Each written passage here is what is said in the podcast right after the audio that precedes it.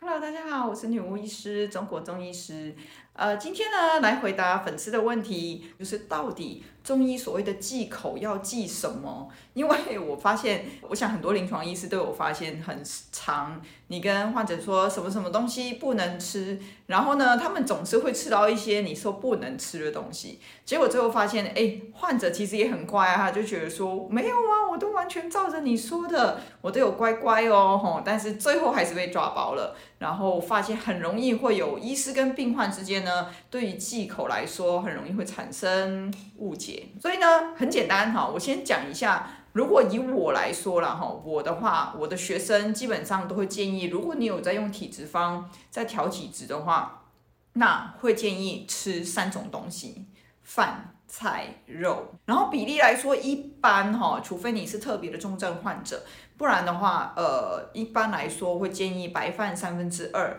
菜跟肉三分之一去做搭配。当然，如果说你今天是素食的人来说，这个肉的部分你可以把它减少，用豆类或是五谷类去代替。五谷类有一些它的质地是比较偏坚硬一点，或者比较不好消化的。其实那个对于古中医来说，它都有补阴精的效果，是有点可以取代像肉类的部分。当然，最好的方法还是用一些豆类或是坚果类去取代就可以了。那除此以外，就是除了三种东西以外呢，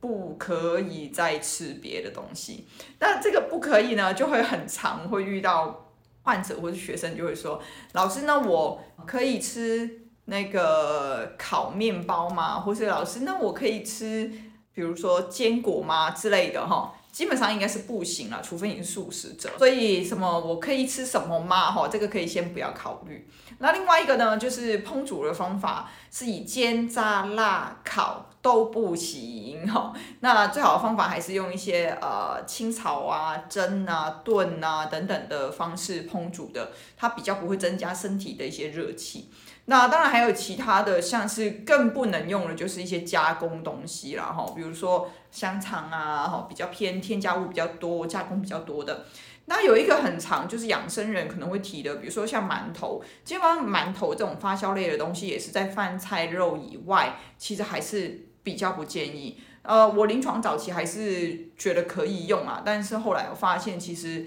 发酵类的东西，它会有一些些小小的问题，会影响到药性。那当然，这个是我啦，哈，就我在临床或者我的学生，基本上他都是运用古中医的情况下，